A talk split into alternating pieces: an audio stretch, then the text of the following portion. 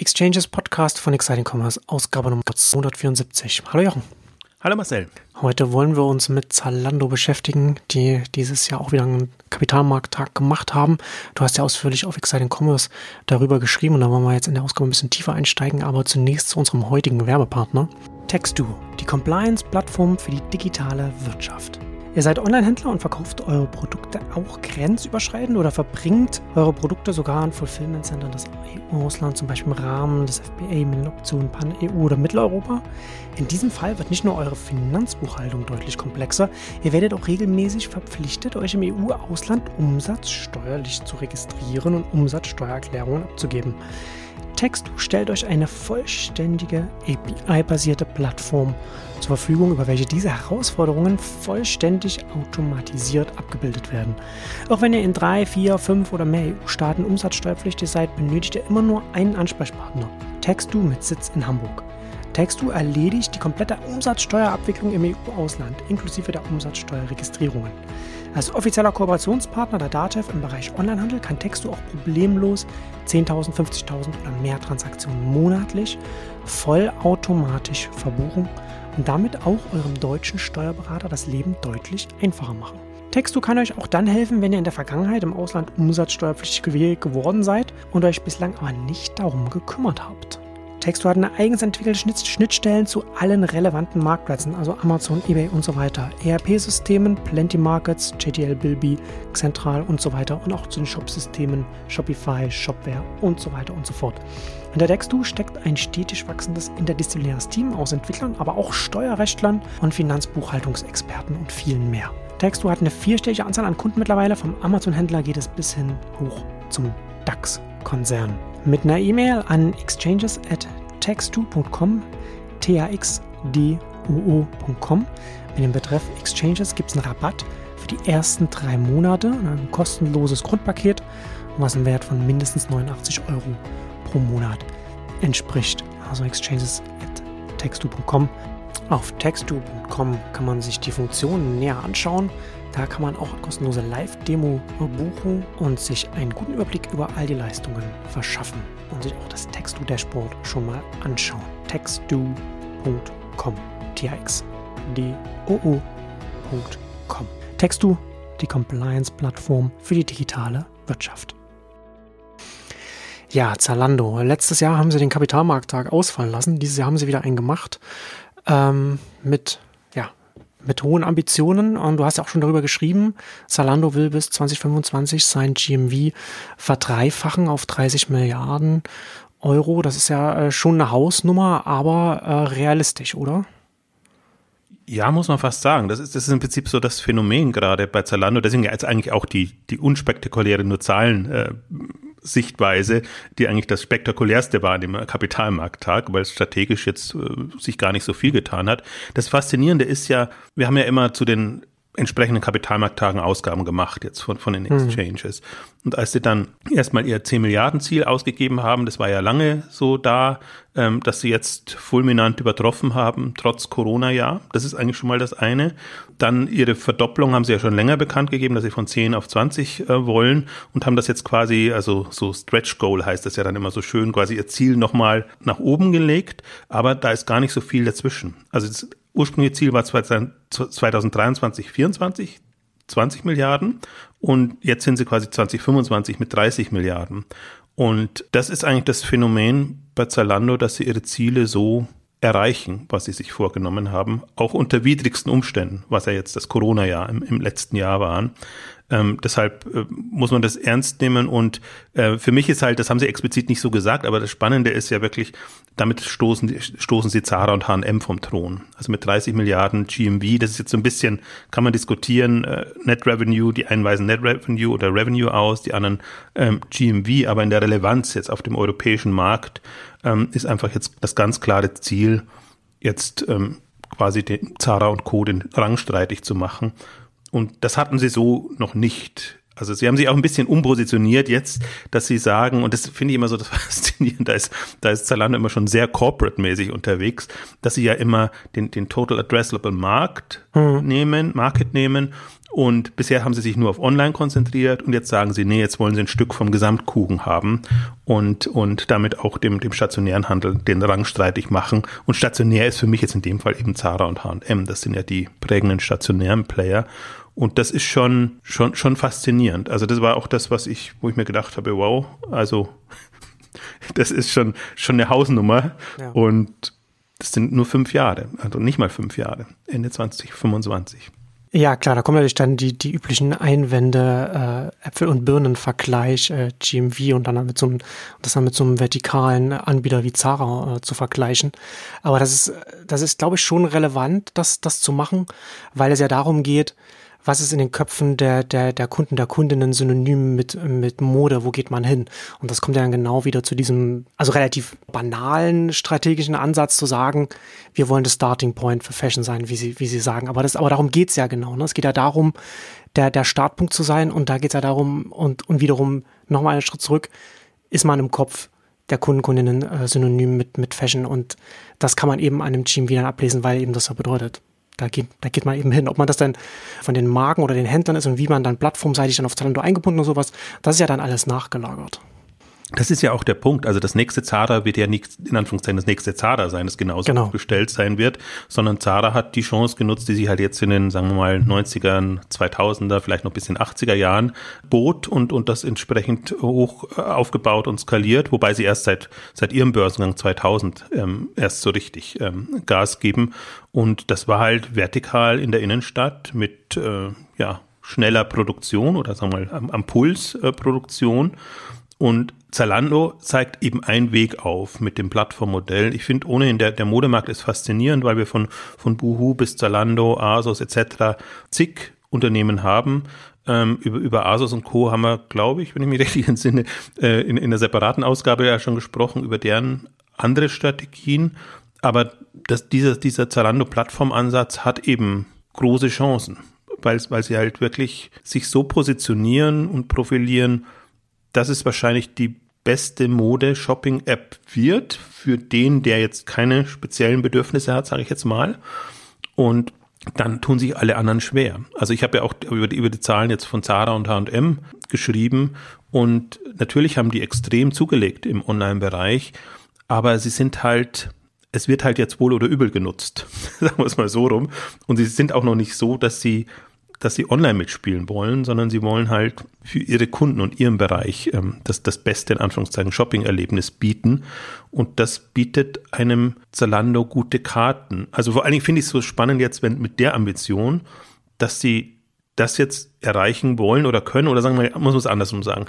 Jetzt haben sie 10 Milliarden erreicht und jetzt haben sie einfach so eine Relevanz erreicht, dass es jetzt fast schon egal ist, ob Zara und H&M sich erbarmen und auf Zalando auf die Plattform hm. gehen oder nicht. Wobei das Witzige wirklich ist, man hat es jetzt mitbekommen in China, in China machen sie es ja. Da lassen sie sich auf Alibaba etc. ein und da ist das gar kein, kein ja. so großes Thema. Also Mangels Alternativen da noch. Ja, deswegen wird sich das auch geben. Also wenn, wenn, wenn Zara, wenn, wenn Zalando jetzt wirklich auch mal die, erstmal die 20, 25, 30 hat, dann führt kein Weg mehr dran vorbei. Dann, dann muss man da in irgendeiner Form vertreten sein. Und ähm, dann passiert es aber von, von alleine. Ich glaube, die Hoffnung war schon immer, oder das war zumindest meine Spekulation, ähm, dass sobald ein Zara früher bereit ist, macht das natürlich einen, einen ähm, Zalando extrem viel attraktiver. Ich fand es im Übrigen so, so bemerkenswert. Äh, das ist natürlich die Frage, die den speziellen David Schneider immer bekommt, weil der für die Marken und, und für das ganze Thema zuständig ist, dass er sagt, das bekommt er nicht nur öffentlich, sondern auch von seiner Tochter, die, die fragt, wann jetzt endlich H&M auch bei Zalando vertreten ist. Und das ist so ein bisschen so, so der Punkt auch. Das ist, das wird ja vielen Kundinnen so gehen und das ist ja schon interessant. Ne? Die haben, es sind sehr starke Marken, aber äh, die Kundinnen äh, können sich dann eben dann oder entweder, entweder nutzen sie dann zähneknirschend deren mobile Apps oder eben nicht und warten darauf, dass es in irgendeiner, irgendwann zu einer bequemeren Shopping-Umgebung online irgendwo mal hinkommt. De facto bist du halt dann auch nicht der Starting Point, ne? Deswegen, ja. das ist schon noch eine, mhm. eine, eine Hürde, die sie nehmen wollen. Aber für mich hat sich das jetzt sehr relativiert weil sie jetzt eigentlich den, den Weg gehen und, und durch dieses Ziel signalisieren, wir werden es auf jeden Fall. Und man muss es ernst nehmen und ich traue es ihnen zu und ähm, also ich wüsste nicht, was, wer ihnen da den Drang streitig macht. Das ist, genau, das, das wäre ja meine Frage. Was wäre denn ein Szenario? Gibt es irgendein Szenario, wo man sagen würde, da kommen sie nicht hin, was oder, oder, oder große Hürden, die sich ihnen in den Weg stellen würden, da diese Ambitionen nicht erfüllen zu können? Nur operative. Also sie müssen natürlich jetzt extrem nachziehen, was die Logistik angeht. Und das ist wirklich, ich meine, sie haben schon viel, aber das reicht nur für 14 Milliarden, was ja, sie jetzt das, an. Das, das konstante Thema einfach, ne? Hm. Ja, also deswegen müssen da jetzt, das ist, glaube ich, auch das Signal, einfach nochmal extrem investieren, ähm, neue Standorte, Logistikzentren etc. aufbauen.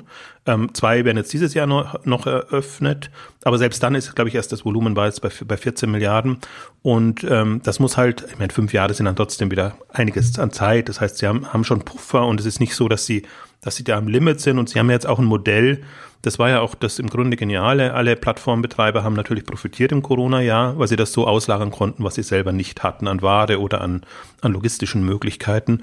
Und das hat man, finde ich, auch bei, bei Zalando gut gesehen, dass selbst wenn sie jetzt die falsch disponiert hatten und sie haben sicherlich im Frühjahr nicht die Ware gehabt, die dann gefragt war in der Corona-Zeit, dass sie dann einfach genügend ähm, Partner und, und Möglichkeiten hatten, entweder auf andere zu verweisen oder waren Überhänge, Restposten etc. In irgendeiner Form, in irgendeiner Form zu, zu, zu bekommen. Also so genau haben sie einen wieder nicht in die Karten schauen lassen.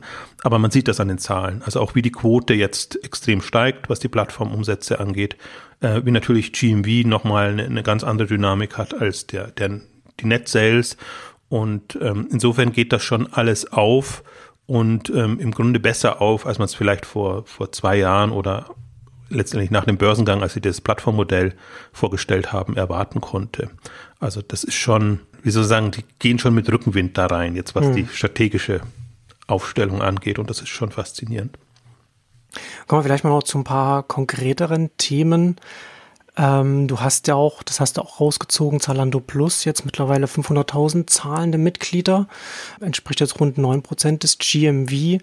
Wie schätzt du das ein? Wie, wie relevant äh, ist das jetzt aktuell strategisch für die, für, auch, auch für die nächsten fünf Jahre?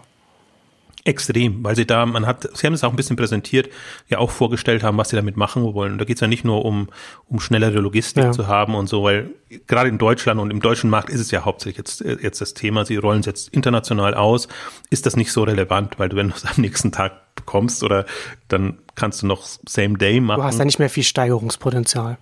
Ja, in anderen Ländern ist es zum Teil ein bisschen, bisschen anders, weil sie das eben, da haben sie zum Teil noch keine Logistikzentren und dann können sie durch neue Logistikzentren eben das noch damit einbauen. Mhm. Aber was sie eben so schön präsentiert haben, ist A, wie sie es, wie sie es übergreifend jetzt machen für alles Mögliche und B, wie sie dann eben so Dinge reinnehmen, wie du bekommst, du kommst früher an bestimmte Waren und du hast einfach so andere, andere Vorteile. Du wirst schon, bekommst schon mehr das Gefühl, Sie, Sie nennen es, ich fand das eigentlich einen schönen Begriff, da sind Sie ja auch ganz gut, the Plus Treatment.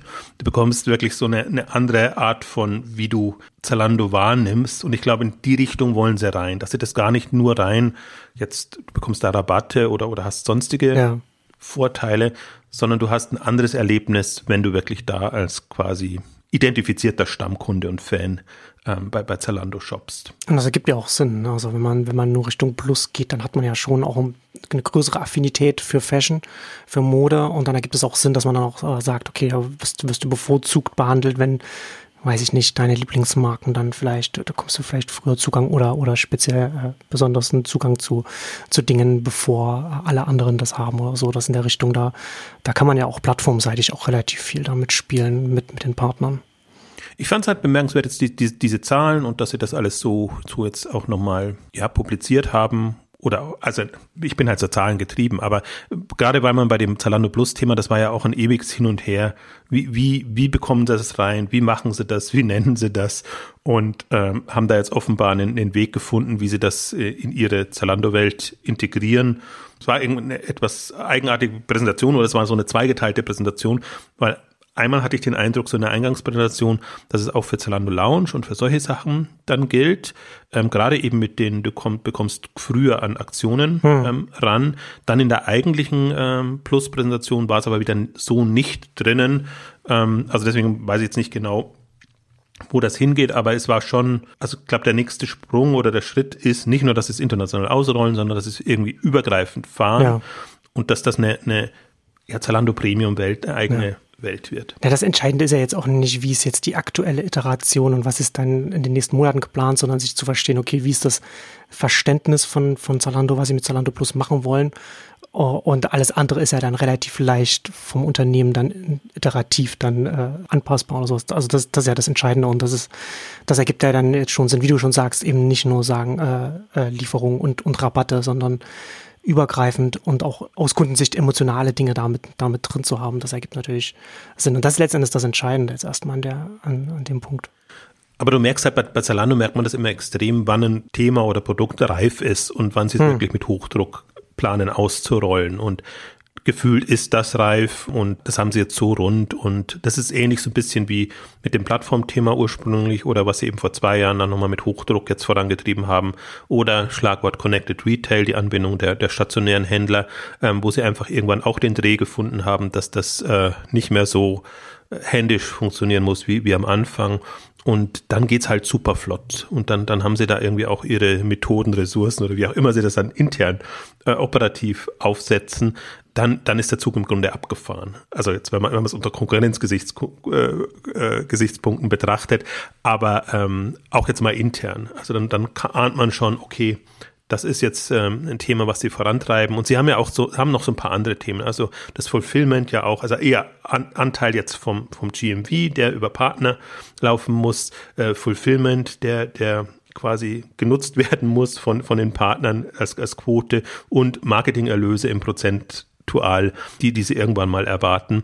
Ähm, also das heißt, die, sie haben ja ganz klare Ambitionen, tracken das sehr schön und ähm, dann, dann siehst du eigentlich, das ist, dann ist quasi, das ist aufgegleist und ist maschinenmäßig, dann mhm. wird, wird, das, wird das abgefrühstückt.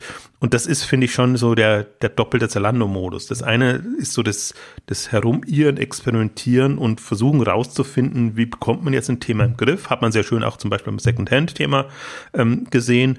Und dann, sobald sie es irgendwie haben oder es so ausgewertet haben, dass sie wissen, wo geht das hin, dann ist das nicht immer die tollste und spektakulärste Lösung, ähm, was ich mal so ein bisschen schade finde. Aber dann ist das eine, die du einfach ja, mit, mit Hochdruck ähm, ausrollen kannst und dann läuft das Ding und dann, witzigerweise, also ich wüsste jetzt gar kein Beispiel, was nach der Phase irgendwie schiefgegangen ist. Hm. Also wenn wir, wenn wir ja immer sagen, gescheiterte Projekte oder, oder Themen, die halt nicht so funktioniert haben, dann ist es eigentlich immer davor. Sobald der Schritt passiert ist, das läuft, Plattform läuft, GMV-Anteil läuft, selbst Connected Retail läuft. Also da haben sie natürlich jetzt den Rückenwind genutzt ähm, und, und den Köder, den Corona geboten hat.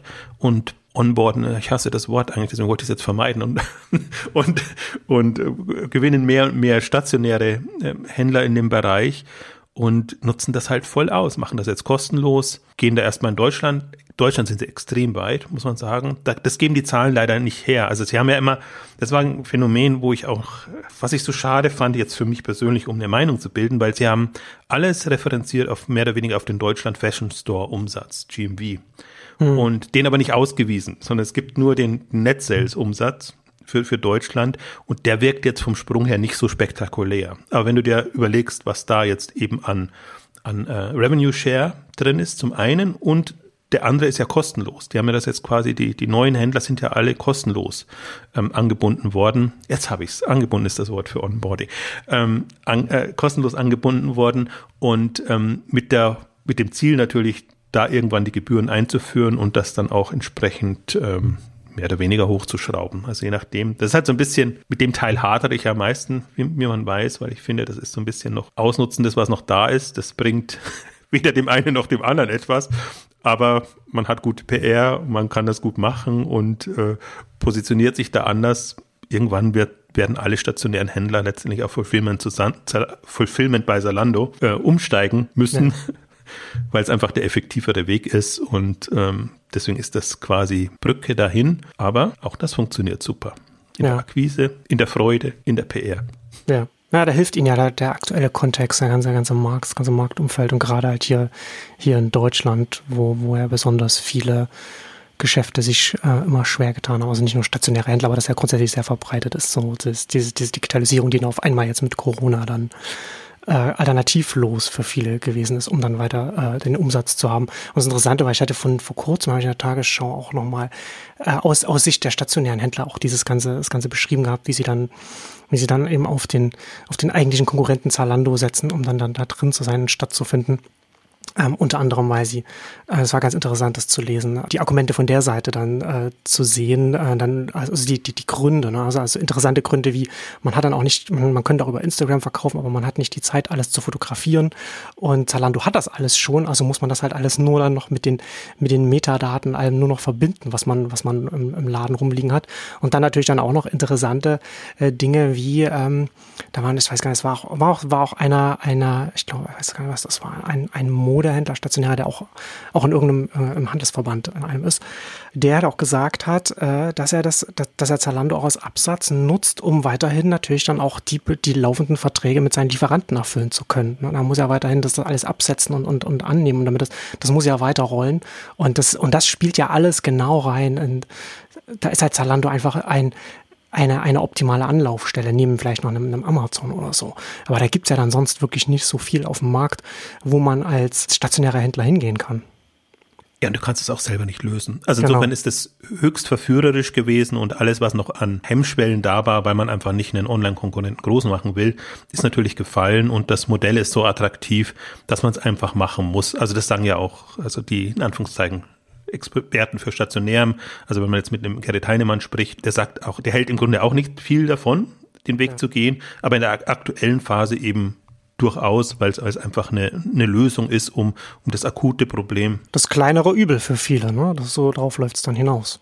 Ja, und so, und so ist es auch gedacht. Ich wollte noch kurz zwei Zahlen ähm, dazu geben, damit man noch ein bisschen sieht, wie das in Anführungszeichen flutscht.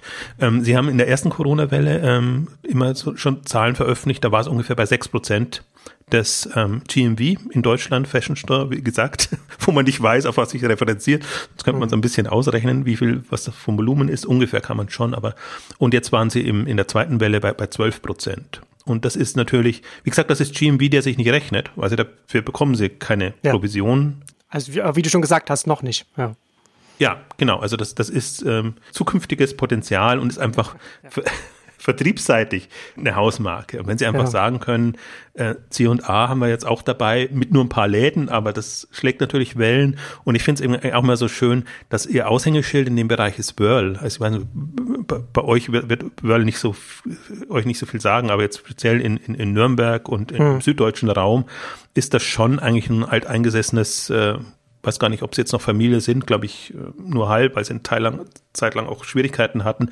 Aber wirklich so ein, so das, was man so unter Familienunternehmen, familiengeführtes Unternehmen im Modebereich ähm, versteht.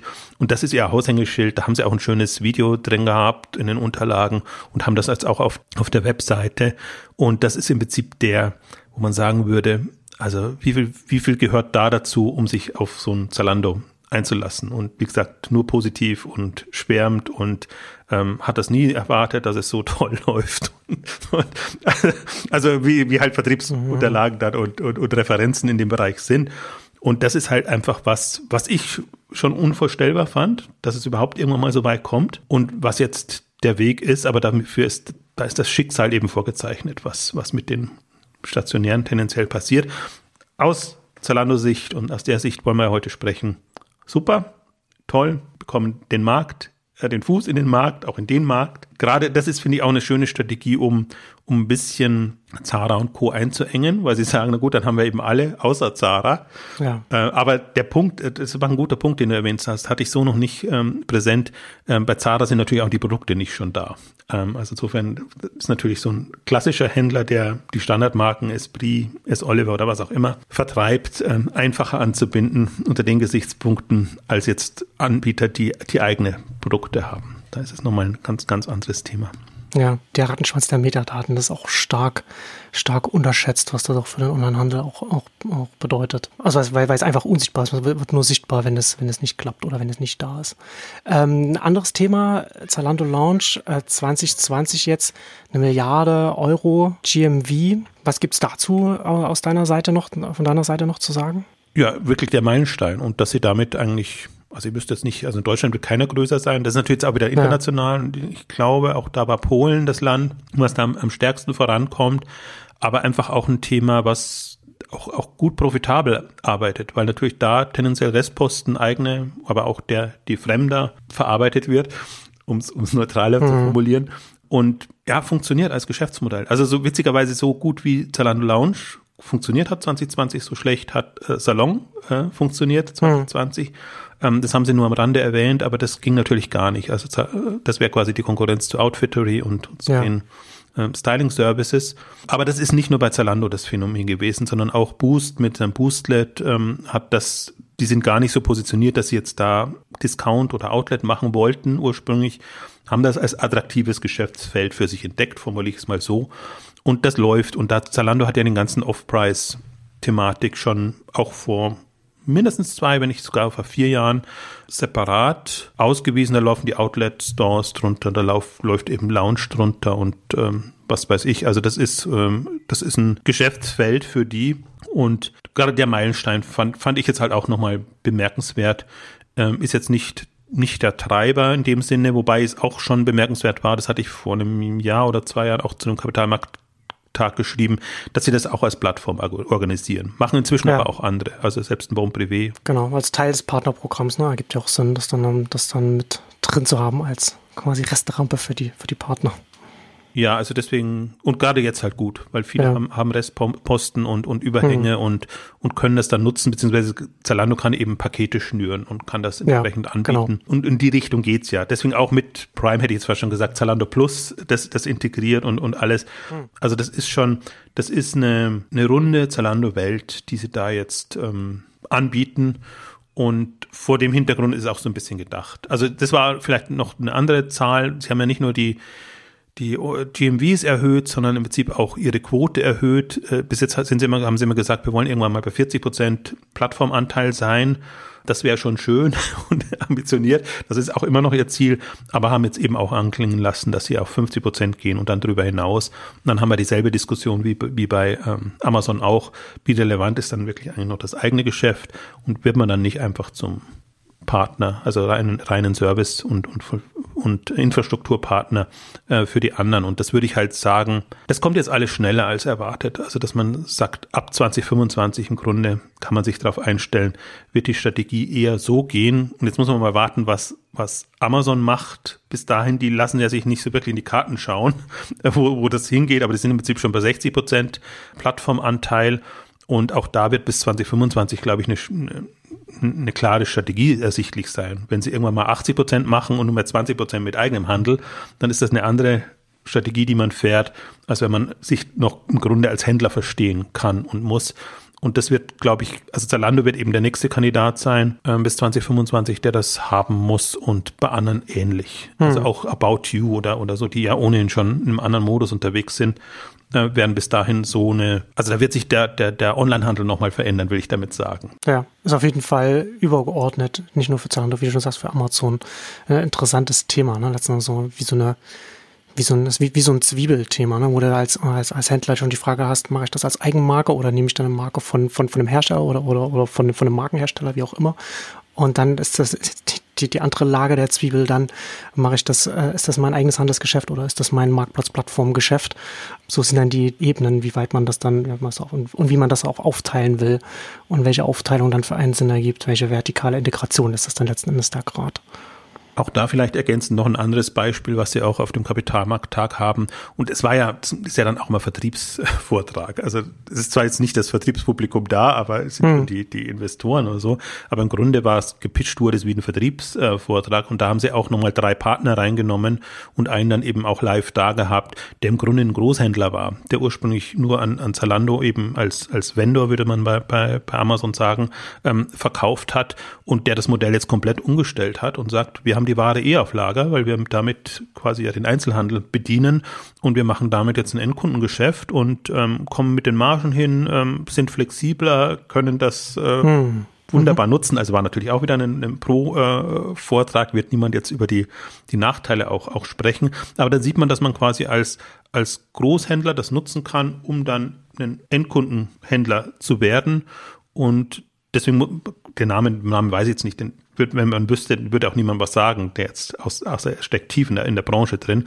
Aber das ist, finde ich, so ein, das sind so Beispiele, wo man dann auch sieht, ähm, dass zahlt genau darauf ein, was Zalando auch will. Ne? Dass, dass man eben, also ist ja nicht so, dass sie das abschaffen wollen, dass sie gar keine Ware mehr auf Lager haben wollen, aber sie wollen diese ne-, Never Out of Stock Option haben, dass wenn ihnen die Ware ausgeht, dass weiterhin entweder diese Partner oder stationäre Partner das liefern können.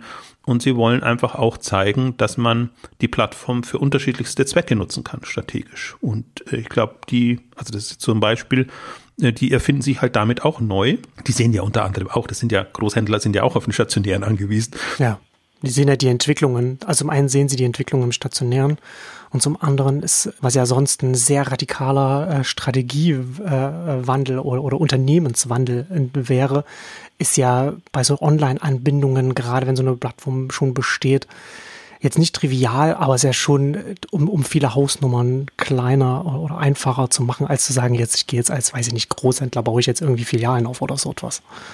Ja, und vor allen Dingen, weil Zalando die Infrastruktur bietet. Ne? Also genau, können, genau. Die müssen nicht das selbst ist, das ist Endkunden, ja Endes, ja. Eine Endkundenlogistik aufbauen genau. und dann sagen, okay, alles Fulfillment bei Zalando und von da aus machen wir das und, und lösen das. Oder auch nicht. Also wenn sie irgendwann professionell genug sind, machen sie es vielleicht selber, dann stört es auch nicht. Also muss vielleicht dazu sagen, nicht, es ist nicht, geht nicht nur um rein um die Großhändler, sondern geht auch um die, die ja quasi die in Anführungszeichen Eigenmarken oder Handelsmarken in irgendeiner Form dem, dem Handel verbieten, mhm. äh, bieten. Also die halt dann zwar überall präsent sind, aber das ist jetzt nicht so die, die, die, die eigenständigen Marken, also Esprit, S. Oliver so, sondern die ganzen Marken, die man eben findet und die halt dann von einem, von einem zentralen Anbieter in irgendeiner Form kommen. Und der hat natürlich die Möglichkeit, das auch noch ähm, selber für sich zu nutzen. Im Grunde läuft es aber genauso wie jetzt im stationären Handel auch. Das sind halt ergänzende Produkte. Ähm, da gehst du eher, die kaufst du eher, vielleicht kennst du die Marke oder vielleicht bieten dir die halt genau die, den Style oder das, die Farbe oder was auch immer oder den Preis, den du bereit bist äh, zu zahlen. Und insofern ist das eine, eine schöne Übertragung quasi in des klassischen Handels, in, in, in der Online-Welt, aber mit viel mehr Optionen. Das zum Beispiel fand ich so das Faszinierende dann, wenn man sagt, ja, okay, also dann, dann sehe ich das auch ein. Also das ist jetzt nicht aus einer Not, dass man das macht. Im mhm. ersten Moment fragt man sich ja, okay, wenn du so schön Vendor bist und wenn die der, die Ware abnehmen und, und du nicht mehr mit Rückläufern rechnen musst, ist das auch eigentlich super attraktiv. Einerseits, andererseits, okay, nee, wir haben es wir haben's eh da und, und das rechnet sich mindestens so gut. Also die müssen natürlich nicht so viel Marge dann abgeben, es ganz anders kalkulieren, haben aber dann diese, diese Provisionen, die sie abgeben müssen. Und so muss man es halt anders rechnen und das ist, glaube ich, auch eine, eine, ein Lerneffekt, den jetzt viele Hersteller machen, ähm, dass man dass man es anders kalkuliert, ähm, aber man ist nicht mehr in dieser, also muss den Aufschlag nicht mehr quasi in der Handelsmarge machen, sondern muss einfach gucken, ähm, was, wie günstig oder teuer sind die Provisionen und äh, was bleibt mir da und eventuell kann mehr bleiben als üblicherweise, wenn man wenn man es über die die Handelsmarge macht und das muss man schon auch sehen. Also es gibt schon auch viele Chancen und dieses, dieses Plattformthema darf man eben, also kann man eben auch von der Perspektive beleuchten, als Sprungbrett für neue Möglichkeiten, neue Händler. Und man sieht das speziell bei Amazon und diese ganze Thrasio-Welt jetzt, ja, dass ja. die ganzen Marken jetzt super attraktiv sind, weil sie sich auf den Marktplatz eingestellt haben, weil sie ihre Geschäftsmodelle entsprechend angepasst haben. Und ähm, das ist eigentlich erst am Beginn der ganzen Geschichte. Das war jetzt eher so ein Beispiel mhm. für einen Etablierten, ja. der sich da einfach umstellt. Wobei ich da, also da steigen wir jetzt nicht in das Thema ein, aber gerade so Phrase und, und Marken, ich hatte bei mir neulich auch darüber geschrieben und habe da auch die Frage aufgeworfen, ob das, ob man da wirklich von einer Marke sprechen kann, wenn sowas auf einem, auf einem Amazon-Marktplatz etabliert ist und ob es nicht eher, eher nur eine, nur eine sehr gute Suchergebnis-Positionierung ist, die man da erreicht hat. Äh, einfach aus dem Grund heraus, dass so eine, so eine erfolgreiche Amazon-Marke nicht einfach übertragbar ist auf, auf andere um, Umfelder. Ne? Das, und das ist letztendlich da, da das Thema. Ja, mangels Begriffen nennt man es halt Marke, genau, aber genau. das ist jetzt in dem. Letztendlich ist es was anderes, ja. Ja, wenn man es Amazon-Marke nennt, ist es ja auch ein Unterschied zumindest. Hm? Genau. Da sind wir uns, glaube ich, einig. Jetzt haben wir jetzt so relativ viele Themen gesprochen, mit denen Zalando äh, mit Rückenwind arbeiten kann. Deswegen halte ich es für sinnvoll, dass wir jetzt mal über die mobile App und äh, die mobile Strategie sprechen. Also sie haben da auch da den Vorteil, dass sie natürlich äh, die, auch eine der großen Marken sind und da sind stehen sie natürlich auch besser da als ein Zara oder H&M oder so weiter.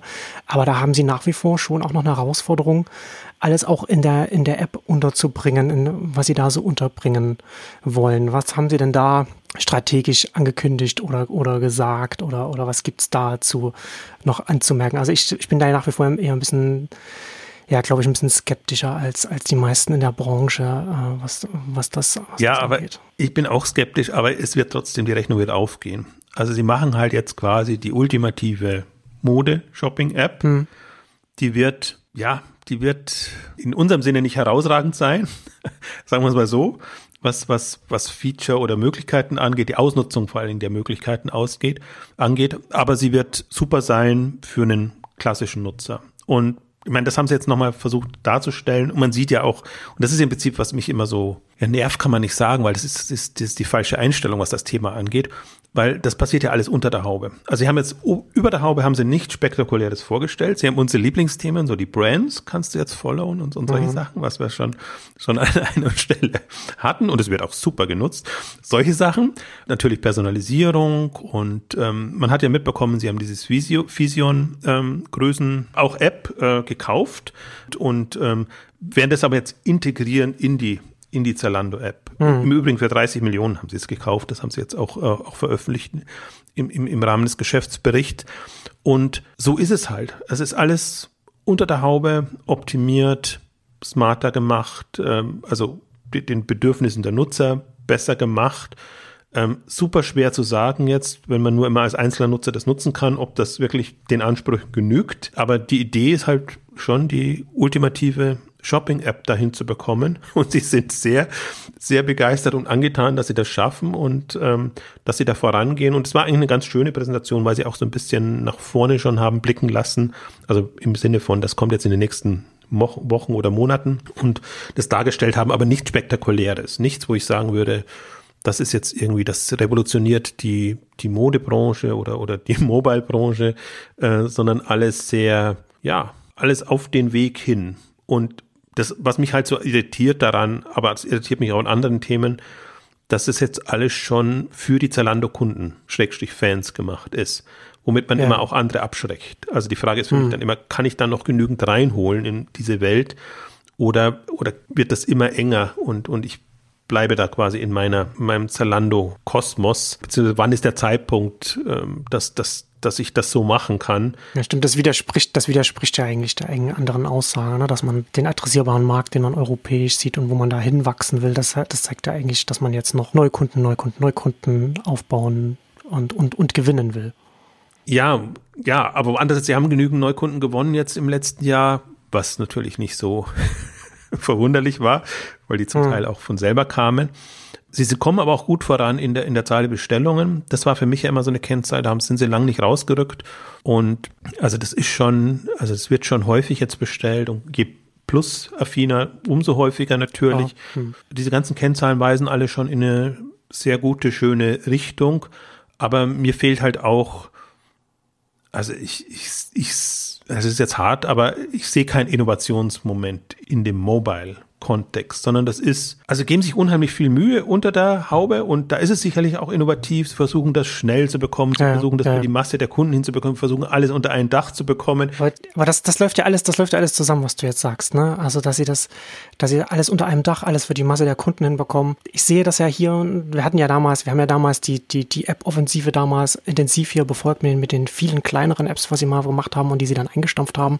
Und das Problem, was ich hier halt auch sehe mit alles auf eine App, alles in einen Korb, alles unter einem Dach, alles für die Masse der Kunden, heißt halt dann auf diesem kleinen Screen halt auch immer, dass du als Unternehmen sehr risikoavers wirst, was irg irgendwelche, äh, irgendwas angeht, irgendwas auszuprobieren, weil du hast sehr viel wenig Real Estate auf dem, auf, dem kleinen Screen, mit dem du da sehr, sehr wenige Pixel, mit denen du dann auch irgendwas machen kannst. Deswegen glaube ich, dass, ja, also ich sehe das, ich verstehe, warum sie es machen, äh, aufgrund der Dynamiken der App Stores und so weiter. Aber ich bin nach wie vor der Ansicht, dass sie sich äh, in dem mobilen Sektor wenigstens noch ein, zwei Experimentierbeibote hätten, hätten gönnen sollen, die sie mit, ja, mit, mit wenig Ressourcen hätten betreiben können. Der Punkt ist ja auch so, sie haben ja noch andere Apps. Deswegen, sie haben sich jetzt auf den Weg, sie haben das, die Entscheidung getroffen und gesagt, so quasi Zalando Fashion Store und alles, was drumherum ist, wird über diese App ähm, passieren. Sie haben noch schon noch Zalando äh, Salon, Zalando Lounge, Circle haben sie jetzt äh, für, für das ähm, für das Second-Hand-Geschäft und so ähm, schon, aber das ist auch alles nicht jetzt unter Innovationsgesichtspunkten, sondern das ist teilweise andere Anwendung oder vielleicht haben sie es auch gar nicht da reingebracht oder noch nicht reingebracht. Also das ist ja auch, das war dann so schön, sie haben ja auch das Beauty-Konzept in dem Kontext vorgestellt, dann sieht man halt schon, okay, da gibt's jetzt eine eigene Beauty-Welt und dann klingt das auch wieder dramatischer, als es ist, weil Beauty-Welt einfach heißt, dass es auch Videos gibt, die dir zeigen, wie du die Produkte anwendest, wo sie halt sonst nicht so mit den, Klass mit den Videos, die im Beauty-Bereich ja. eh üblich sind, ähm, arbeiten und das ist dann quasi eine eigene Unterwelt dann, aber das ist schon sehr sehr webseitenmäßig gedacht. Ne? Das tut, aber das macht ein Amazon auch nicht anders. Also alle, die so groß werden, hm. oder ein Otto oder wer, wer auch immer, also alle, die so groß werden, gehen diesen Weg, sind in der Gefahr, dass es einfach Spezialisten geben wird, die das besser können, weil sie sich auf bestimmte Themen, sei es jetzt in der, in der Ansprache oder im Geschäftsmodell, spezialisieren. Und das ist die Gefahr dabei. Und Jetzt kann ich, jetzt würde ich sagen, also ich, ich bin inzwischen, ich bin weich gekocht, sagen wir es mal so. Ich folge der, der Strategie und sage, Sie haben immer noch die Option, käme da jetzt jemand Cooles im Mobile-Bereich, den zu übernehmen, ja. wenn das wirklich super relevant wird. Ja. Dann wird das halt die und die App powered by Zalando oder, oder, oder wie auch immer. Hm. Das würde ich, würde ich mir sogar erhoffen. Da tun sie sich ja noch weit weg. Das haben sie im, im klassischen Handelsverständnis nicht gemacht, sondern das ist alles, und das muss man auch mal wirklich den, den Hut ziehen davor, das ist alles organisch, was die da treiben. Und es mhm. ist nichts zugekauftes, wie viele andere das machen. Und das macht es eigentlich noch bemerkenswerter, was sie da an, an Dynamik weiterhin haben. Also das sähe ich zumindest im Mobile-Bereich noch als Option. Ja, wobei ich da dagegen halten würde, dass man weder ein Instagram noch ein TikTok äh, übernehmen kann die ja im Mobile, glaube ich, eher die Gefahr für, auch, auch gerade auch für Fashion sind und, und für Zalando oder so, so eine eigene Fashion-Online-Shopping-Welt aufzubauen. Das stimmt, aber ich hatte jetzt mehr an Spezialisten gedacht. Ja, ja, genau, genau. Aber das ist, aber das ist halt diese, die auch gerade so ein Instagram und TikTok oder so, also TikTok vielleicht weniger, weil weiß ich nicht, wie sich das entwickeln wird. Aber gerade in Instagram hat ja schon sehr, was Fashion und, und auch den emotionalen Teil so angeht, da äh, bei, bei Mode, kann das ja relativ gut abholen. Und das ist sehr schwer, das für Zalando dann irgendwie noch in so eine, in so eine Haupt-App irgendwie reinzupressen. Aber äh, da müssen wir jetzt auch nicht so so, so tief jetzt in das Thema noch weiter so eingehen. Äh, Circle finde ich ist ein gutes Beispiel dafür, ne, dass sie da halt gesagt haben, dann, das war glaube ich nicht ursprünglich so, dass sie das so machen wollten oder, oder haben sie zumindest nicht so kommuniziert, dass sie dann auch nee. eine eigene App gesetzt haben und das ist schon sinnvoll, um eben dann auch nicht Gefahr zu laufen, dass es dann total verwirrend wird in der, in der Haupt-App mit, mit Secondhand und, ähm, oder, oder Pre-Loved und noch nicht Loved, wie man es nennt. Ja, wie auch immer es gerade bei Zalando heißt. Ich habe jetzt gar nicht mehr den, den Begriff im, im Kopf, weil so vieles rumschwirrt gerade. Naja, bei, bei Circle ist es zumindest noch so, im Secondhand-Bereich, man muss ja auch immer den Ankauf berücksichtigen. Genau. Und ich glaube, das ist, da das ist die Motivation, so. da eine separate zu machen. Und wenn du den Ankauf da machst, dann gibst du den Leuten halt auch die Chance, da gleich wieder einzukaufen. Ja. Wobei sie wirklich das Circle so super unterm Radar gemacht haben, weil eigentlich ursprünglich war es Wardrobe und dann ist es, eigentlich war die große Meldung, wir integrieren das jetzt in Zalando und plötzlich gibt es diese Circle-App, die sie jetzt auch, es gab jetzt mal eine Pressemitteilung dazu, als sie das in Skandinavien eingeführt haben, jetzt kürzlich. Aber ansonsten das war mal ein stationäres Konzept. Da haben sie es so ein bisschen beleuchtet. Und im Grunde dachte man, das ist, das ist tot. Und ich war dann ganz verwundert, als sie eben, als ich mir dann geguckt habe, als sie die, die Wardrobe-Integration in Zalando angekündigt haben, mhm. dass es eben dann noch dieses Circle gibt oder eine eigene Circle ähm, GmbH auch. Ach, jetzt fällt mir nicht mehr ein, wie die, die hieß vorher anders. Und das war ja, würde zu weit führen.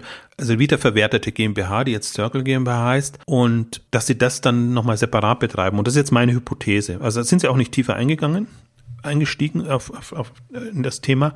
Aber das macht einen sehr runden Eindruck, ist auch eine schöne Marke, finde ich, und läuft auch, hm. weil man ja auch mitbekommt, dass sie, Stichwort Ankauf, ja nicht auf nur direkt oder gar nicht nur direkten Ankauf setzen, sondern einfach eben auch mit, mit Partnern wie Mädchenflohmarkt und, und andere ähm, zusammenarbeiten, wie, ähnlich wie das About ja auch macht, also da auf ein, auf ein Reservoir zurückgreifen und im Grunde ja immer noch nicht genügend Angebot haben. Also deswegen, ja, sie machen so ein paar Themenfelder, aber das ist, unser Punkt ist ja, ist es wirklich revolutionär in der Ansprache, in, im Interface etc. Darauf warten wir ja oder sei es ein Feed oder sonst irgendwas. Sie machen schon Feed-Themen, aber sie versuchen eben, die Aufgabe, die sie sich stellen, ist eigentlich alles unter einem Dach möglichst lösen zu können und so zu integrieren, dass die Leute auch auf alles Mögliche stoßen. Also so wie ich das jetzt verstanden habe, bin jetzt nicht so der intensive Zalando-Nutzer, aber hast du auch Zugriff auf die Zalando Lounge innerhalb von Zalando, aber wirst natürlich ein besseres Erlebnis haben, wenn du die, die, die, die App äh, selber nutzt. Und das ist aber, das ist bei allen so. Und ähm, das ist, ähm, verständlich. Und die Argumentation war ja, haben sie auch ganz klar gesagt, warum sie diese ehemalige Fleek etc. Strategie nicht mehr fahren, weil es einfach marketingseitig zu aufwendig wäre. Abgesehen davon, Zalando müsste sie das leisten können, aber das Konzept auch nicht so rund war, dass sie jetzt die Hoffnung hatten, dass das wirklich den durchschlagenden Erfolg bringt. Also insofern gibt super, es gibt natürlich mehr Argumente, das so zu machen, wie sie es jetzt machen. Gerade mit der Strategie Starting Point for Fashion. Aber ja, wir sind da, wie soll ich sagen, nicht die größten Fans. Aber wie gesagt, ich bin so ein bisschen weich gekocht, ähm, dass ich sage, dass das klappt und wenn sie diese Millionen Nutzer da haben und wenn sie das ja auch alles versuchen mit, mit den, also in ihren ZMS Marketing Services einzubauen, da Brand Solutions und alles Mögliche bieten, ist das eine super, super Geldquelle. Und wenn man jetzt mal den Feed eher so sieht, der Feed muss gar nicht so unbedingt nur so funktionieren, dass er, dass er den persönlichen Bedürfnissen äh, genügt, sondern dass man eben auch schön Brands und, und andere Geschichten integrieren kann, für die man, für die die Partner dann eben zahlen, dann ist das schon mächtig, ist halt sehr konventionell. Das ist, glaube ich, so ein bisschen das Enttäuschende. Was ja, wobei, wobei du ja die, die, die Backend-Plattform-Partner-Integrationen, die kannst du ja loslösen von den, von den mobilen Apps, auf denen das dann ausgespielt wird. Also als Werbekunde auf, gehst du ja auch zu Facebook und kannst dann Facebook und Instagram bespielen und kannst dann auch als Partner dann als, als One-Stop-Shop nehmen. Das, ich, also ich akzeptiere das Argument mit den Marketingausgaben und mit den grundsätzlichen Dynamiken in, in, in, in dem Store. Ähm, aber mein Punkt ist einfach schon, dass ganz, ganz viele Argumente halte ich, glaube ich, nicht zwingend für, für so tragfähig dann zu sagen, dass eine App oder, oder sehr auf die wenigen Apps sagen, wie du sagst, ne, mehr so wie so eine Website-Strategie, dass man nur das zu den Angeboten halt entsprechend macht. Aber es ist halt einfach etwas für nachvollziehbar, dass sie das, dass sie das machen. Aber, es, aber mein Punkt ist einfach nur, das ist einfach ein, äh, ist ein Kompromiss. Ne? Bei jeder Strategie hast du, hast du die Vorteile, auf die du dich dann einschießt, mit denen kommen auch Nachteile einher. Es hat halt immer, immer zwei Seiten. Und da ist es halt noch relativ offen, was das, was dann, was dann im Markt noch passieren wird. Aber ja, also bin ich, bin ich genau da. Ein Argument noch, was dafür spricht, ist auch, du willst natürlich reichweitenstarke starke Apps haben. Und ja. nur so kannst du es dann auch vermarkten. Genau, und das, das ist noch ein anderes Argument dafür. Das ist irgendwie alles nicht schön und, und kann ihnen das in Anführungszeichen Genick brechen.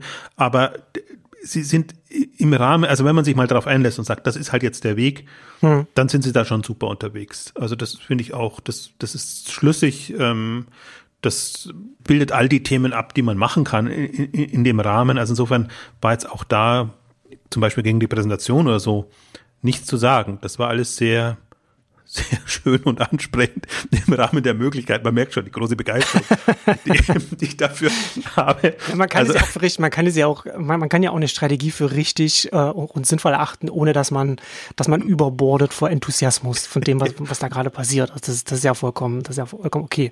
Ähm, bevor wir uns jetzt hier so weiter verrennen, ähm, lass uns äh, auf die letzten Meter noch zu den Personalien kommen. Was hat sich denn da beim Vorstand getan und was hat sich vielleicht nicht getan?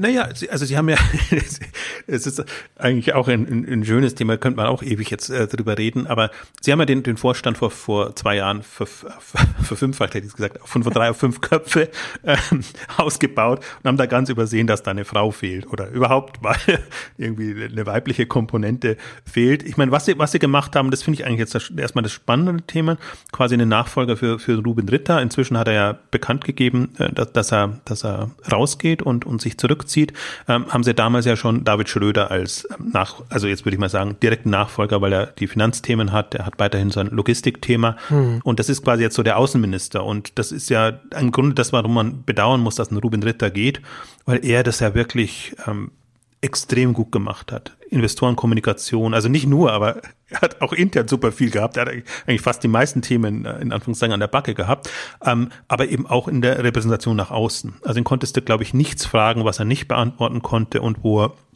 einfach super professionell argumentiert hat, ob das jetzt sein Thema war oder nicht. Also ich bewundere ja im Grunde auch solche Leute, die unter Druck dann das dann so souverän äh, präsentieren können. Ja. Und ich bin ganz fasziniert, weil David Schröder macht das genauso. Und ich glaube, das ist auch die, der Punkt so ein bisschen, dass, dass David Schneider und, und Roland Gens damit ihre, äh, Roland, Robert Gens ihre Rolle spielen können, die einfach nicht so eine nach vorn drängende ist und die das weder mögen noch, noch da irgendwie auch also sind jetzt nicht schlecht, kann man auch nicht sagen, aber das ist halt schon eine ganz andere Art und Weise, wie, wie das jetzt ein Ruben Ritter oder jetzt ein, ein, ein David Schröder macht. Und das fand ich sehr bemerkenswert. Der halt jetzt, macht das jetzt seit zwei, zwei Jahren und jetzt war halt der erste Mal wirklich volle Kapitalmarkttag dann da auch und ähm, wobei er mehr mit den Investoren äh, zugange war, am Ende dann aber mit, mit dabei war. Und ich finde es halt immer sehr schön, wenn jemand, äh, wenn man sieht, dass jemand auch locker reagiert, also auf, auf, auf Themen auch, auch, auch eingehen kann und sich da nicht, wo man nicht das Gefühl hat, der fühlt sich jetzt die ganze Zeit auf dem Glatteis und traut sich gar nicht nichts mehr zu sagen, weil irgendwie ja. die Juristen im Hintergrund dann äh, ihm das dann wieder ankreiden. Und, und deswegen haben sie da einfach eine, eine, eine gute Lösung gefunden, jetzt als Nachfolger. Und das zweite Moment jetzt war ja, der offizielle Ersatz ist ja, dadurch, dass das David eben auch schon vor zwei Jahren dazu kam, ähm, ist jetzt Astrid Arndt als ähm, weibliche Ergänzung des äh, Vorstands. Und fies wie ich bin, hätte ich jetzt fast gesagt, oder ich fand es halt so schade, es kommt jetzt so rüber, als ob eine Alibi-Frau da wäre. Und das ist nicht auf, ich habe gemerkt, man muss Unterschied machen, das ist nicht auf sie als Person gemünzt, sondern auf die Rolle weil, weil man die, die Personalverantwortliche in den Vorstand reinnimmt und das ist genauso wie das im Prinzip eine Telekom oder eine, eine, eine Deutsche Bahn machen würden.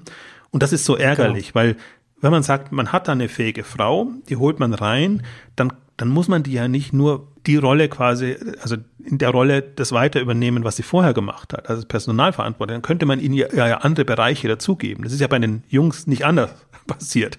Die, die wechseln ja auch schön ihre Ressorts da hin und her und nicht jeder ist hundertprozentig in dem Thema drin, sondern man geht ja davon aus, die Abteilungen funktionieren noch für sich und haben noch Bereichsleiter und das ist ja wirklich alles schon sehr konzerngetrieben.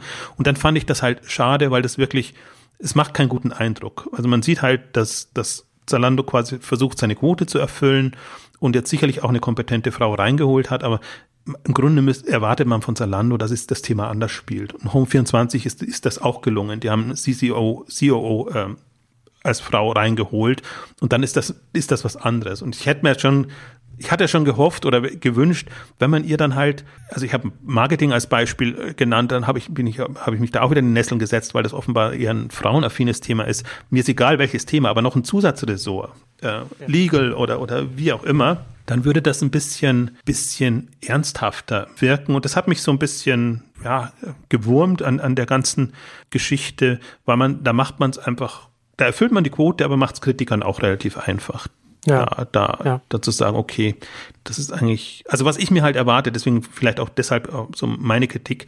Du merkst halt im Grunde, man hat jetzt eine Frau dabei, aber sonst ändert sich nichts. Ja, also nur und für die, es ist halt nur für die Optik. So, so macht es zumindest den Eindruck. Ne? Also macht, also wie, wie du ja wie jetzt schon gesagt hast, die Männer, die in den Vorstand kommen, da, da werden dann Ressourcen oder Themen dann anders nochmal zugeteilt, als jetzt die, die, die Frau, die jetzt in den Vorstand gekommen ist, die, die eben jetzt nicht kein, kein Thema noch zusätzlich dann, dann noch mit äh, in der Verantwortung noch bekommen hat. Das, ja, also ja, und es geht ja auch nicht nur um, um, Themen, sondern es geht ja auch darum, dass sich Strukturen verändern. Ist ja letztendlich nicht ein Thema für einen Kritiker, dass sie sagen, jetzt, jetzt, jetzt wollen wir äh, Frauen im Vorstand, äh, einfach nur Frauen, äh, äh einfach nur so, sondern weil das natürlich, das hilft ja auch dem Unternehmen selbst, ja, wenn, wenn da die Perspektiven im Vorstand auch andere sind und diese Perspektiven brauchen aber auch dann die entsprechende Verantwortung, um diese dann auch konkret operativ auch umsetzen zu können. Also was mich da so gewundert hat, wenn, wenn man quasi schon die People-Chefin, äh, HR-Verantwortliche reinnimmt, dann würde ich ja, wenn ich in der Rolle wäre, würde ich schon sagen, würde ich jemandem raten, so da reinzugehen und das, das zu machen. Also erstmal ist es natürlich eine Ehre und eine Freude, dass man da reinkommt.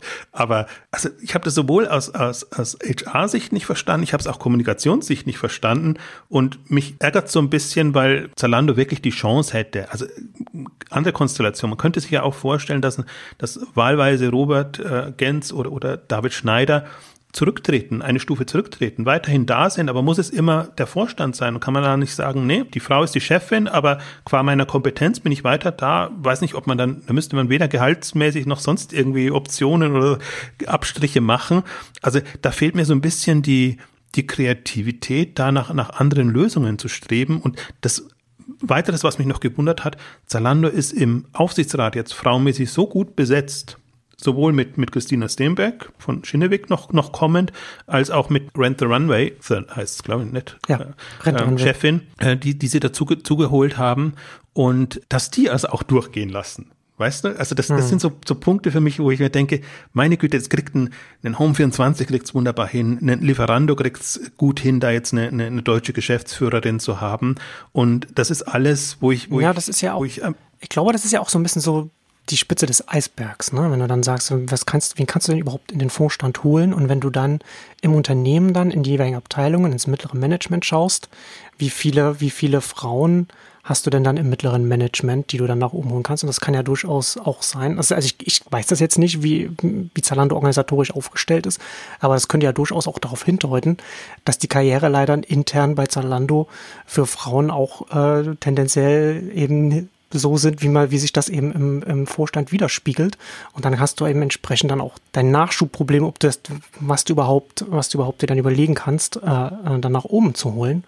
Und dann machst du, dann machst du natürlich dann so Gedanken. Ne? Ähm, also das sind ja alles, das sind jetzt reine Spekulationen, aber das ist, also ich finde das schon auch ähm, bedauerlich, sage ich es mal so, weil ich glaube, dass, weil das, ich glaube, dass dem Unternehmen damit auch Potenzial einfach, einfach verloren geht.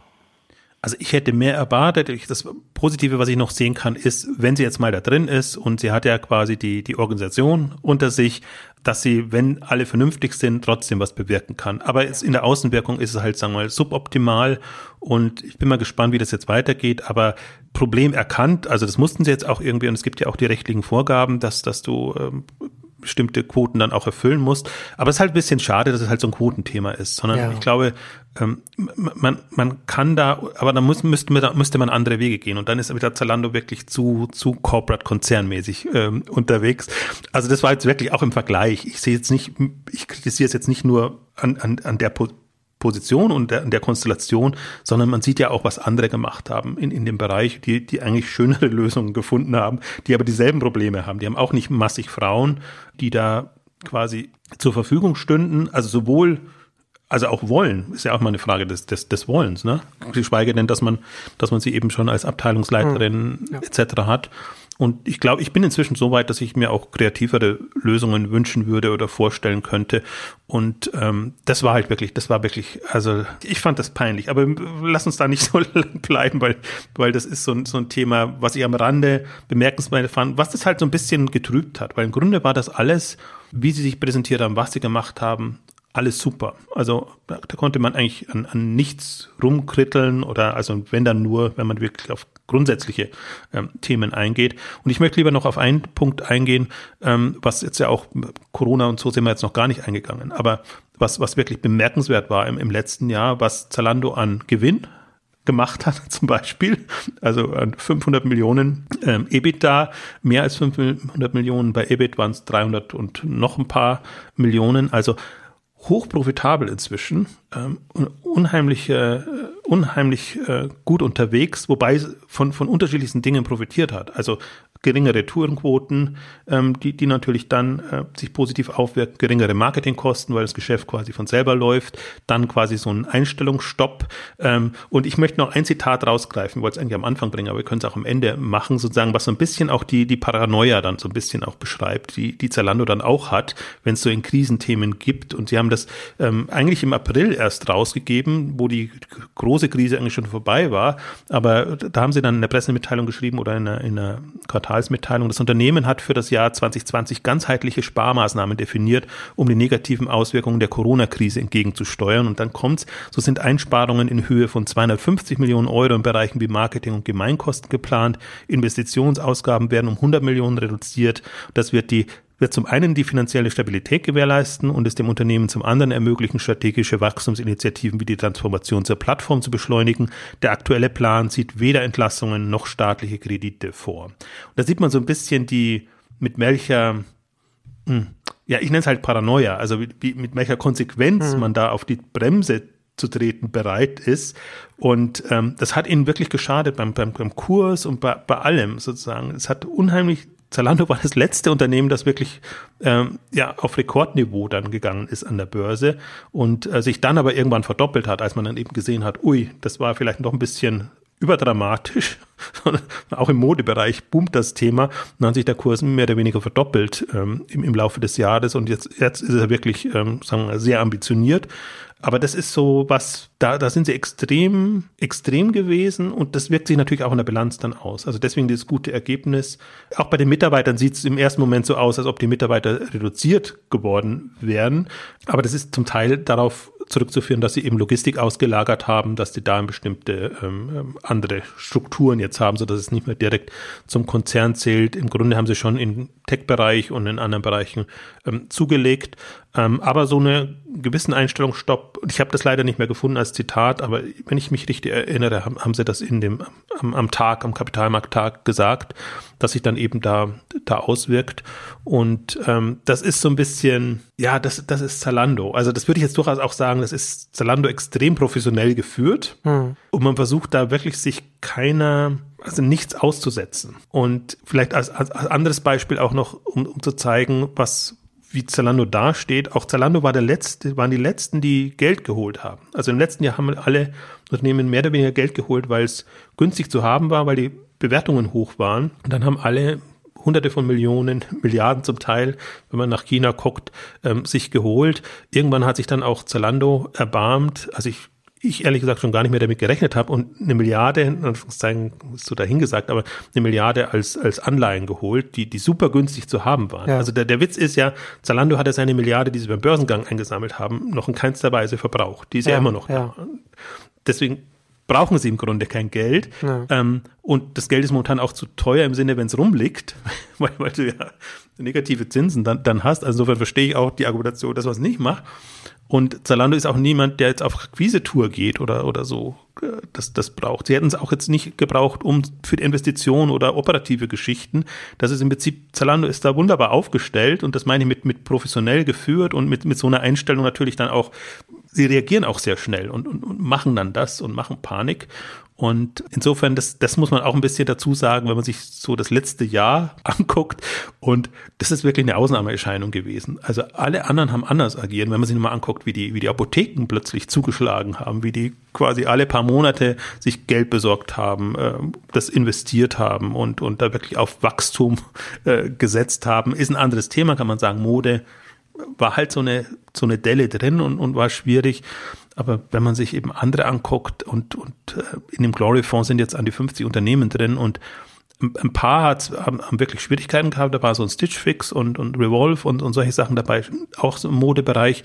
Aber für viele andere war das A ein super Jahr und die haben wirklich auch alle Chancen genutzt, was es kapitalseitig gab, was es, was es übernahmeseitig gab oder, oder was auch immer. Also und natürlich auch die Börsengänge, Hut Group und andere haben wir ja besprochen, die, die damit mit Höchstbewertungen an die, an die Börse gehen konnten.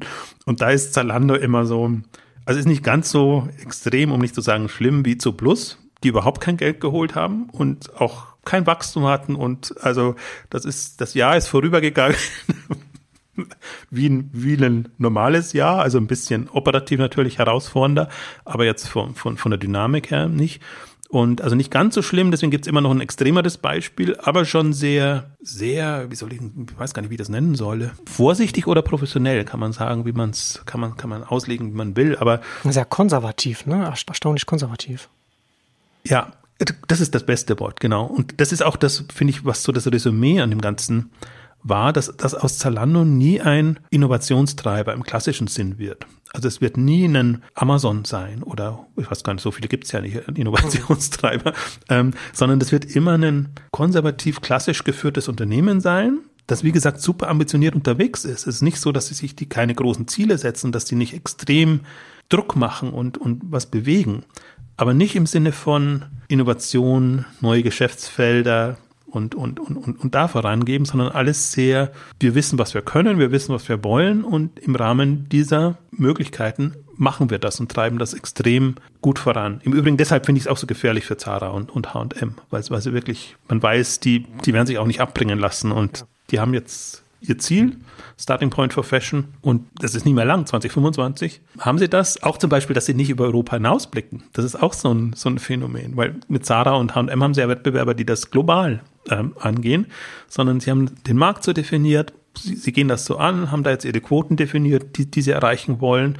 Und ähm, wie gesagt, sie sind, selbst obwohl sie große Investitionen vorhaben mit den Logistikzentren und allem, können sie das zum Teil aus Cashflow oder über Kredite oder was auch immer, ganz aus dem regulären Bereich äh, stemmen. Deswegen kann man das auch nicht sagen oder kann nicht darauf hoffen, dass, dass Amazon, äh, dass Amazon, Zalando irgendwann wieder vorbeigeht oder so, sondern ja. das ist alles jetzt, die sind über alle Berge, die man nehmen konnte.